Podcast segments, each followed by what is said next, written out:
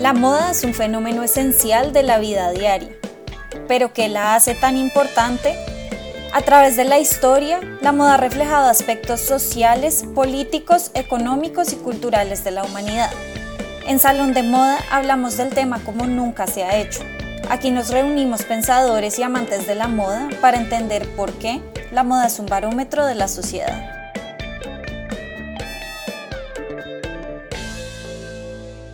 Hola, soy Laura Beltrán Rubio. Bienvenidos a un nuevo episodio de Salón de Moda. Hoy me acompañan Jennifer Varela Rodríguez y Camila Bizambra para hablar de un tema que con poca frecuencia se discute cuando hablamos de moda, las limitaciones físicas. Cuando hablamos de lo poco inclusiva que es la moda, casi siempre lo hacemos en términos de diversidad cultural y racial.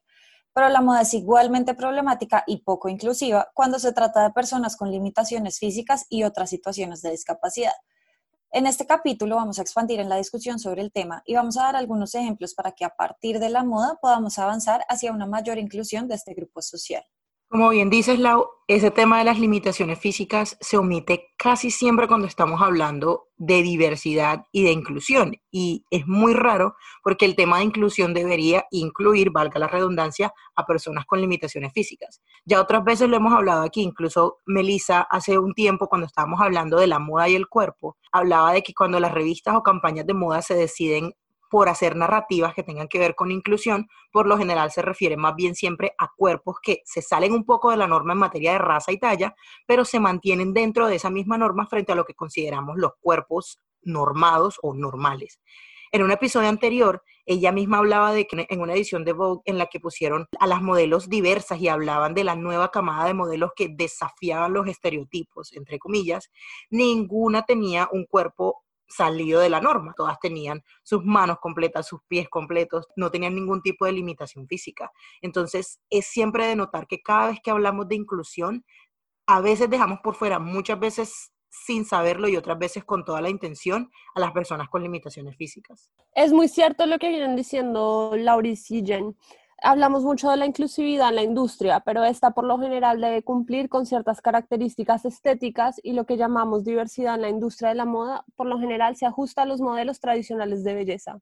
En el libro Pricing Beauty, la socióloga Ashley Mears explica que cuando hay modelos que muestran diversidad racial, siguen respetando los cánones de belleza occidental y colonialista el pelo alisado, el tono de piel que se parece al blanco, las facciones delicadas de la cara, por ejemplo. Con las discapacidades pasa lo mismo. La única limitación física que está a la moda, entre comillas, para la que existen miles de opciones son las gafas. Cabe anotar que son las limitaciones de vista leves, pero de todas formas es interesante ver que las marcas de lujo hacen campañas de gafas con las y los modelos más reconocidos del momento una muestra fidedigna que la industria sí puede hacer uso de un mercado con alguna limitación y dar miles de opciones y hasta hacerlo parecer algo chic, no poder ver bien. Este ejemplo que tú das de las gafas, que a mí me llama muchísimo la atención porque hace no mucho me encontré con un post de Instagram de una de las modistas históricas, entre comillas, que sigo, que se llama Bernadette Banner. Ella puso una foto de su columna serpenteante resultado de la escoliosis de la que ella sufre y mencionaba algo sobre cómo las personas creen que las curvas causadas por esta enfermedad en la columna son vistas como bellas por algunas personas. Entonces hay personas que tratan de exagerarlas en sus poses para las fotografías. Bernadette mencionaba que más allá del tema de la belleza o la no belleza, de la aceptación del cuerpo, realmente lo que tenemos es que reconocer que esta es una enfermedad que puede llegar a ser tremendamente dolorosa para algunas personas, que incluso llegan a tener que postrarse en la cama durante días, semanas, tal vez meses seguidos precisamente por estos dolores. A mí el post me pareció un poco raro porque honestamente yo nunca he escuchado a alguien que diga que las curvas de la espalda de las escoliosis son bonitas, pero estoy segura de que si ella lo está poniendo es por algo. Y lo que sí hizo fue abrirme muchísimas preguntas sobre la complicada relación entre belleza, enfermedad y cuerpo. Como Bernadette se especializa en el vestuario histórico, me fue inevitable también pensar en las escoliosis y otros problemas de espalda y su relación con el corsé. Ya hemos mencionado en episodios anteriores la complicadísima historia del corsé, pero quisiera retomarla aquí por unos minutos. Con frecuencia, el corsé se asocia con el control y la opresión del cuerpo de las mujeres, con tener que buscar un ideal de belleza súper específico. Pero lo cierto es que a muchas mujeres también les ayuda a evitar dolores de espalda, sobre todo las mujeres que trabajaban en el campo, las que hacían oficios físicamente demandantes, incluso en la ciudad, y sin contar que además muchas mujeres pasaban larguísimas temporadas de sus vidas en embarazo y cargando hijos, a veces ambas al tiempo. Entonces el corsé, de alguna forma, lo podemos entender como una especie de prótesis que ayuda a las mujeres o de soporte para el cuerpo que ayuda a las mujeres e incluso a algunos hombres para proteger sus espaldas, para luchar contra el dolor. Y digamos que en muchos casos, dependiendo de cómo sea esta situación de dolor, de dónde venga, esto se puede considerar como una discapacidad. Un ejemplo muy específico de esto es Frida Kahlo ella sufrió un accidente de autobús a sus 18 años en el que le atravesó la baranda del bus, la pelvis y la espalda y eventualmente la llevó a perder una pierna y la condenó a un estado delicadísimo de salud en su espalda durante el resto de su vida. Para combatir los dolores y las limitaciones de movilidad que le causó el accidente, Frida usaba un corsé o una especie de corsé, digamos, no podemos llamarlo exactamente un corsé porque era diferente, que le ayudaba precisamente a luchar contra los problemas que le generó el accidente. En algunos de sus autorretratos, Frida Kahlo ilustró la complicada relación con su corsé y con las discapacidades más generalmente, pero nuevamente en ella vemos el rol del corsé como una especie de prótesis que se añade, por así decirlo, al cuerpo y que le ayuda a soportar el dolor y a facilitar la movilidad. Y aunque Frida Kahlo es realmente solo un caso famoso del tema, estoy segura de que muchas personas alrededor del mundo utilizan elementos que tal vez parecen menores alrededor de sus torsos para ayudar a soportar las espaldas. Y esto es un ejemplo que como las gafas es bastante común, realmente lo pensamos muy poco, pero ¿qué pasa con, digamos, discapacidades que necesitan prótesis un poco más avanzadas o tal vez menos populares o menos a la moda, por llamarlo así. Otro gran ejemplo de lo que estás diciendo, Lauris, es María Antonieta, que durante toda su juventud, antes de quedar embarazada, rechazaba el corsé porque le parecía algo muy vieja escuela y no le gustaba cómo se sentía oprimida, pero después de tener hijos, la distensión de su abdomen la hizo volver al corsé porque el corsé le daba un, soporte adicional. Yo sé un poco del tema porque una de mis mejores amigas y compañera de Parsons, Julie Madavi, hizo su tesis sobre las prótesis y es increíble. Ella hablaba del hombre biónico y la idea que un día podemos desear cambiar nuestros cuerpos a través de la tecnología pero antes hay que empezar con las personas que tienen una limitación hoy en día. Victoria Modesta, una cantante londinense, se considera, por ejemplo, una mujer biónica. En un video que usa para introducir su página web utilizando un prostético que tiene una punta afilada, hace una coreografía en una especie de vidrio y utiliza la punta para quebrar este vidrio. Abajo hay un mensaje sobre crear su propio espacio en un mundo donde no hay mucho campo para muchas personas que son consideradas diferentes. El video es muy poderoso y se ve que Victoria usa su consideración como mujer biónica para utilizar prostéticos un poco fantásticos como este que es una aguja. Para las personas en su vida real esto es más difícil. Una estudiante de Parsons, Lucy Jones, hizo su tesis precisamente sobre el diseño para personas con limitaciones físicas que deben usar una silla de ruedas. Ella se dio cuenta que la ropa para las personas que caminan y están de pie no sirve de la misma forma cuando alguien está sentado. Entonces creó patrones para que la ropa pueda ser igualmente estética y funcional si hay limitaciones de movilidad. Al final de su tesis, ella decidió regalar los patrones si alguien más quería hacer una colección para personas que tuvieran una necesidad de la silla de ruedas. Este tema de las personas biónicas me hace pensar en el manifiesto Cyborg de Donna Haraway, en el que ella habla del cyborg como este semi-humano o poshumano, si así le queremos decir, que deja de estar definido por las ideas reductivas que surgen del determinismo biológico. Y creo que lo más poderoso de la explicación o del llamado de Haraway es que el cyborg deja de tener un género, o más bien que el género deja de ser necesario para definir la identidad de las personas, porque superamos ese determinismo biológico y todos somos lo mismo, todos somos cyborgs. Yo me pregunto si habría alguna forma de ir más allá del determinismo biológico también cuando pensamos en personas en situación de discapacidad y podemos avanzar hacia un mundo en donde estas limitaciones no terminan apartándolas totalmente de un grupo de personas con cuerpos normativos. Es decir, que el tener, el estar en una situación de discapacidad no se convierta o no se asocie con un defecto o con que estas personas o este grupo social está separado del grupo mayoritario dentro de la sociedad. Pero como tú dices, Cami, necesitamos empezar por hacerles la vida más fácil a todas estas personas que en mayor o menor grado viven alguna situación de discapacidad. Esa idea del manifiesto Cyber de Haraway es súper interesante y me acuerdo que alguna vez hablando de colecciones futuristas la mencioné porque hablaba yo en, ese, en esa investigación de diseñadores modernos como Iris Van Harpen que han fantaseado mucho con la idea de mejorar el cuerpo a través de prostéticos o a través de la ropa.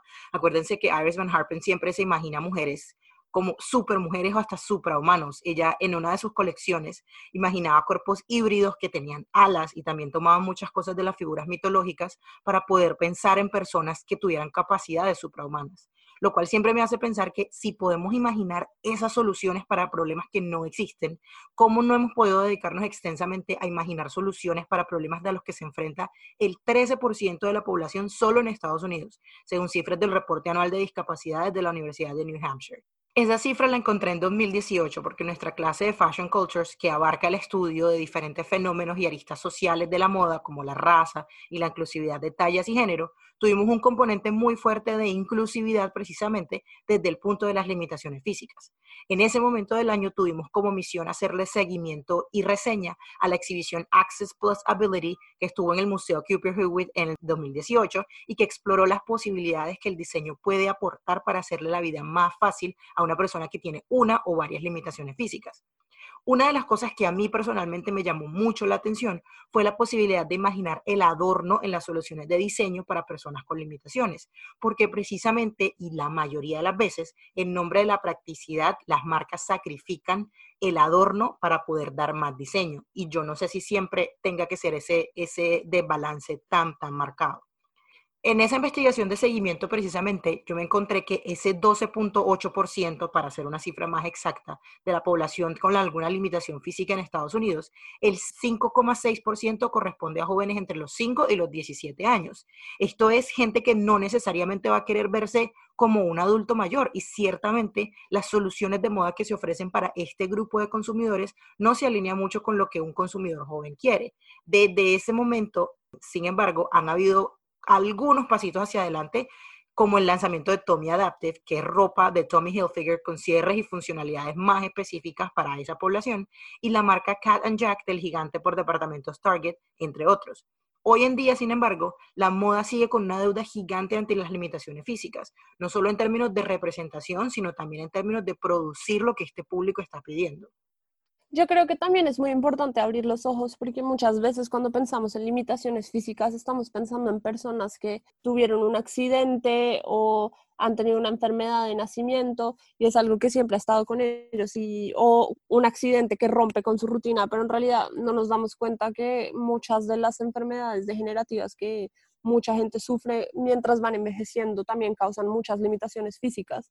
Algo tan simple como amarrarse los zapatos no es posible para todo el mundo e inclusive puede llegar a ser la realidad de todos entre más envejecemos. Nike, inspirado por la película Regreso al Futuro, donde Marty McFly dice que en el futuro los tenis van a amarrarse solos, ha estado trabajando en un prototipo de tenis que tenga esta funcionalidad. Uno de los primeros prototipos fue enviado a Michael J. Fox, quien interpretó a Marty McFly y que tiene Parkinson's. Entonces, para él, algo como amarrarse los zapatos es tremendamente difícil. Un zapato como este puede cambiarle la vida a muchas personas. Y si quieren ver, pueden encontrar en YouTube la reacción de Michael J. Fox al ponerse el prototipo de los self-lacing sneakers de Nike y realmente es algo que a mí personalmente me tocó mucho el corazón porque realmente amarrarse los zapatos es algo que hoy podemos tomar por sentado, pero no es algo que siempre podamos darnos la libertad de hacer. Sí, total. Y si no podemos contar con que las personas se puedan amarrar los zapatos, obviamente tampoco podemos contar con que todas las personas puedan subir los brazos para pasarse un saco por encima de la cabeza, por ejemplo, y muchísimo menos para pararse, para ponerse la ropa, que muchas veces pasa, muchas veces es algo necesario y cuántas personas hay que realmente no lo pueden hacer. Y de verdad son cosas en las que uno ni siquiera piensa, porque pues nosotras las podemos hacer sin problemas todos los días, entonces como dice Cami, las damos por sentado. Pero cuando muchas personas tienen esa complicación, también surge una cosa muy importante para que salgan innovaciones en, cualquier industria y es la necesidad del mercado. Para esa misma investigación de las que les estaba contando hace poquito, entrevisté a Maureen Horton, que es la creadora de una marca que se llama Magna Ready. Esa fue la compañía que creó el sistema de botones magnéticos que hoy en día usan compañías como Tommy Hilfiger, también Target, eh, Levi's también las está usando para sus líneas en inglés de lo que se conoce como Adaptive Clothing, que es ropa que se adapta a las necesidades físicas de las personas que la usan. Maury me contaba en ese entonces, cuando era una empresa muy pequeña, simplemente haciendo un proyecto con una startup, que la idea nació precisamente porque ella, que es diseñadora y que tiene una marca de ropa infantil, tuvo que ver a su esposo batallar con el Parkinson y no poder abotonarse su camisa favorita. Ella me decía que su esposo era el tipo como de Brooks and Brothers y no podía encontrar nada en ese mercado que de verdad pudiera hacer él mismo sin que ella tuviera que ayudarle. Entonces tuvo que crear una solución para que él pudiera ser autosuficiente y ponerse su propia camisa. Horton además fue pionera en crear esta tecnología y ya la ha negociado con grandes marcas, como ya dije, pero además tiene un mérito gigante porque desarrolló una solución que está basada en un problema en el que muchos no pensamos, pero que puede también solucionar la vida de millones de personas alrededor del mundo. Y aunque la de ella suena como una historia de superación preciosa, y en parte de verdad sí es una, una historia de superación y creatividad, también nos toca sentarnos a pensar en lo difícil que es para una persona del común tener que batallar con una limitación física o lo que esta limitación implica en su familia, y además tener que crear sus propias soluciones. De verdad, desde la moda tenemos que esperar que las propias personas que tienen una problemática peleen ese espacio. ¿Por qué no podemos abrir la conversación entre nosotros, las personas, entre comillas, normales o normadas? Así como es la norma en la mayoría de ciudades en el mundo que haya acomodaciones locativas para personas con movilidad reducida, es necesario también plantearnos la idea de que la moda, toda la moda, esté pensada también para las personas que encuentran un desafío diario en amarrarse los cordones, ponerse un pantalón o abotonarse la camisa. Estoy completamente de acuerdo y la importancia es abrir el mercado a las personas con limitaciones físicas.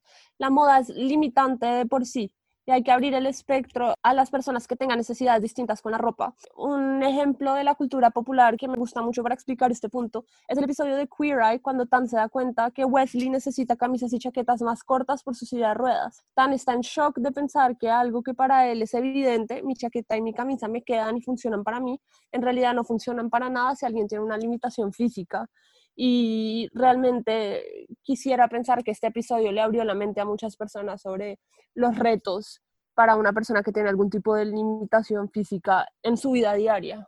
Sí, Cami, y esto que tú dices de abrir los ojos realmente va muchísimo más allá de un episodio de incluso que reconocer que una persona necesita ropa, digamos, adaptada para las diferentes situaciones de discapacidad. Y algo que quiero resaltar aquí, devolviéndome a algo que dijo Jen hace un rato, es que en teoría, por ejemplo, las ciudades están planeadas para facilitar la movilidad de las personas. Nuevamente, en teoría pero realmente esto no es verdad. Yo he tenido la experiencia de tratar de movilizarme con personas en silla de ruedas o con personas con otros tipos de situaciones de discapacidad en distintas ciudades del mundo y realmente las ciudades no están adaptadas para esto. De pronto hay algunas calles en algunos barrios súper específicos de las ciudades que tienen rampas para que las sillas de ruedas puedan subir y bajar y cruzar las calles, pero realmente esto no es la situación general de las ciudades en ningún lugar del mundo. Y esto es algo que nuevamente, volviendo a insistir en el tema de que es que damos por sentado la movilidad que la mayoría de nosotros tenemos, es algo de lo que no nos damos cuenta. Y nuevamente está la idea de abrir el mercado a personas con discapacidades que acaba de mencionar Cami. Esta idea de abrir el mercado es algo en lo que insisto mucho, sobre todo con mis estudiantes. Obviamente, la moda debería ser más inclusiva. Para mí es necesario que la sociedad realmente sea más inclusiva en todos los términos, incluyendo situaciones de discapacidad. Siento que esto debería ser un objetivo para ser mejores humanos y debería ser algo por lo que todos estamos luchando constantemente. Pero si no pensamos así y nos vamos al extremo más mercantilista y utilitario de las cosas, creo que al ser más inclusiva, la industria de la moda pues se beneficia porque abre el mercado, crea oportunidades de negocios y puede generar más dinero. Esto es en lo que siempre le insisto a los estudiantes. Al final tenemos también que pensar que si no nos importa hacer cosas porque creemos que están bien, pues por lo menos miren la moda desde el lado más mercantilista de verdad de todos. Y esto, por ejemplo, es algo que yo siento que ha pasado con las tallas grandes. Puedo estar equivocada, obviamente, pero a mí sí me da la impresión de que no fue sino hasta que las marcas empezaron a dar cuenta de que todo el segmento del mercado que estaban dejando por fuera y, por supuesto, las pérdidas económicas que esto implicaba, empezaron a mostrar un interés más real por crear y vender prendas en tallas grandes. Algo parecido ha sucedido con la nueva variedad de tonos piel que muchas marcas están empezando a ofrecer.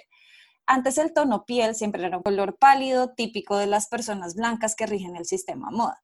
Pero en los últimos años, muchas marcas, incluso las más grandes y entre comillas tradicionales, han empezado a ofrecer un rango de tonos piel que además cada vez es más amplio. Y esto obviamente está ligado con los beneficios económicos que estas marcas se han dado cuenta que pueden tener al abrir su mercado e incluir nuevos públicos. Claro, y el problema está en no darse cuenta que ese nicho ya existe Como ya dije, solo en Estados Unidos representa casi el 13% de la población. Y si bien hay movimientos como Body Positive que incluyen de alguna manera los cuerpos con limitaciones, lo cierto es que casi siempre los que saltan al frente de la conversación son los cuerpos normados, los que vemos comunes, los que consideramos bonitos, al mejor estilo de la conversación sobre el gusto que tuvimos hace un par de semanas. Los usuarios de redes sociales, como siempre, son los que han sido los primeros en darse cuenta de este vacío y han creado iniciativas para darle visibilidad a esta comunidad. Una de esas ideas es la etiqueta Disabled and Cute, que busca precisamente combatir esa idea de que solo los adultos mayores o las personas que tuvieron algún accidente, como mencionó Cami, son las que necesitan de ropa adaptable y funcional, porque ellos, como cualquier otro grupo representativo de nuestra sociedad, también quieren verse cool y consumir moda. Pero más allá de la ropa, también es un ejercicio muy interesante para adaptar nuestros ojos y darnos cuenta de las narrativas que nosotros mismos hemos interiorizado una persona en silla de ruedas, sin un brazo o una pierna, también puede y tiene el derecho de sentirse hermosa y de sentirse representada por la ropa que se pone. Y ojalá iniciativas como esta no se queden solamente en las redes sociales, sino que también pasen a las conversaciones de los grandes medios de moda.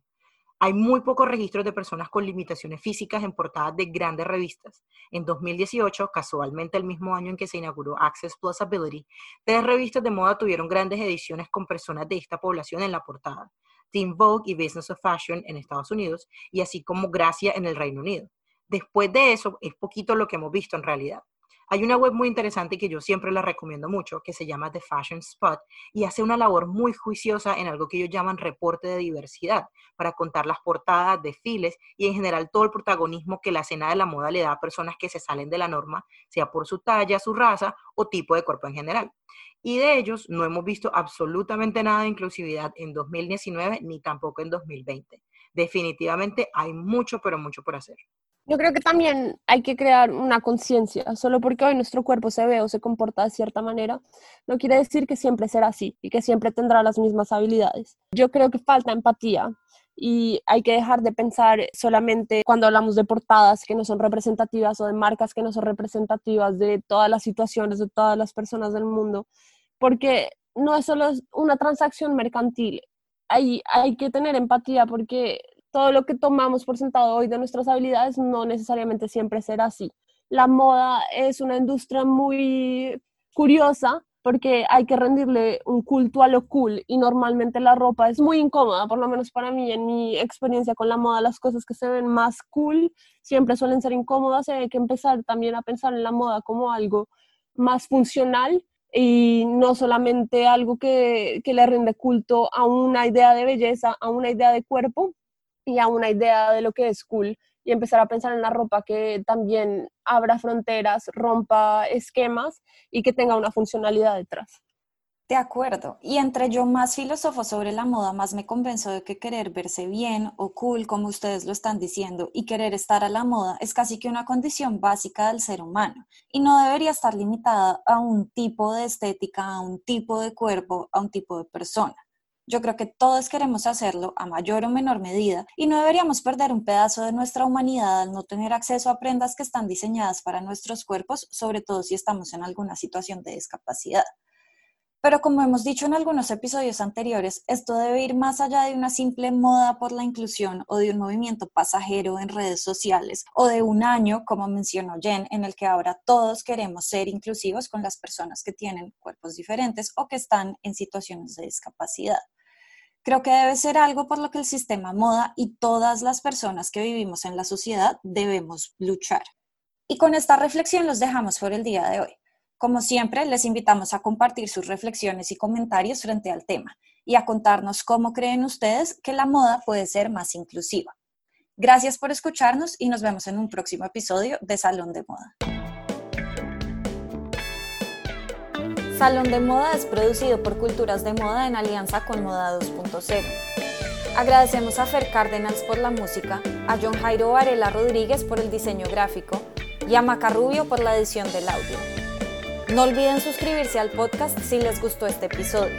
Nos pueden seguir en redes como arroba culturas de moda y moda 2 subraya 0.